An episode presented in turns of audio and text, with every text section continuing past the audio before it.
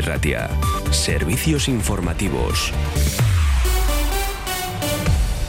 Son las 10 de la mañana. Euskadi ha registrado en febrero un total de 110.545 desempleados inscritos en las oficinas del Servicio Público de Empleo. Eso supone 684 parados menos que el, que el mes anterior, menos un 0,61%, según los datos que hemos conocido hace muy pocos minutos, hechos públicos por el Ministerio de Trabajo y también el Departamento de Trabajo y Empleo del Gobierno vasco. El paro cae en 7.452 personas para el conjunto del Estado y se queda en los 2,76 millones, su menor cifra en este mes desde 2008. Y el dato acompañado también para el conjunto del Estado es que la Seguridad Social registra su mejor febrero en 17 años tras ganar 103.621 afiliados menos.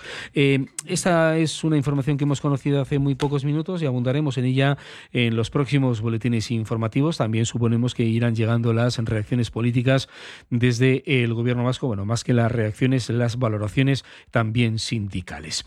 Además, los cuatro varones detenidos ayer domingo durante la manifestación del 3 de marzo de desarrollada en Gasteiz, acusados de delitos de desórdenes públicos y atentado a agentes de la autoridad, han quedado finalmente en libertad, según cuenta el Departamento Vasco de Seguridad. Según esta información, los arrestados formaban parte de un grupo de alborotadores que comenzaron a proferir insultos y arrojar objetos contra los agentes de la Archanza. Ahora sabemos que han quedado en libertad. Y también les contamos un suceso. El incendio declarado esta pasada madrugada en un caserío de Berriatúa ha provocado importantes daños materiales, según confirma el Departamento Vasco de Seguridad seguridad.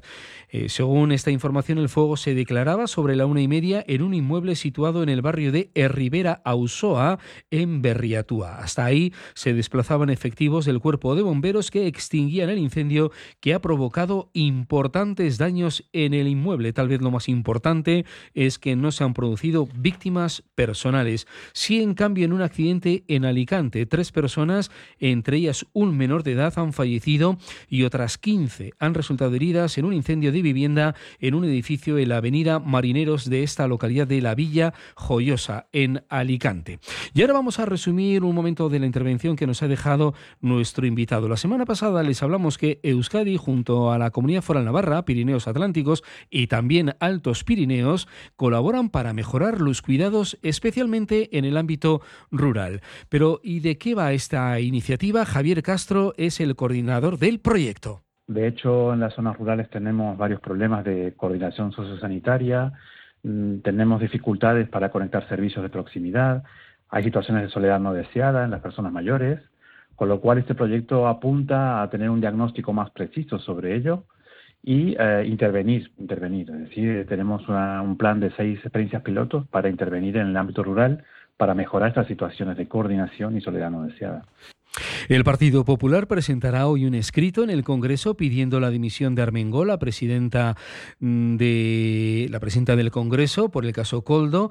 Tellado, el portavoz del PP en el Congreso, pide a Sánchez que comparezca para dar explicaciones. Dice que si algo tenemos claro es que lo sabía y lo tapó. Comenzamos la semana como finalizamos la anterior hablando de supuesta corrupción, pero para corrupción también en Haití.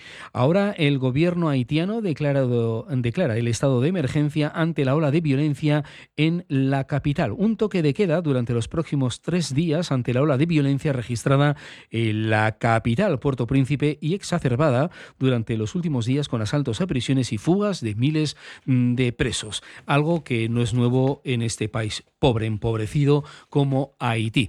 Tenemos una temperatura de 11 grados en el exterior de nuestros estudios. También tenemos más noticias que iremos repasando a lo largo de la mañana. Recordamos Euskadi activa hoy lunes el aviso amarillo por riesgo para la navegación, pero el gobierno vasco ayer ya desactivaba el plan de vialidad invernal en su fase de seguimiento e información. Comenzamos, por tanto, más tranquilos esta semana que lo hacíamos a la finalización de la anterior, prácticamente hasta ayer con distintos avisos.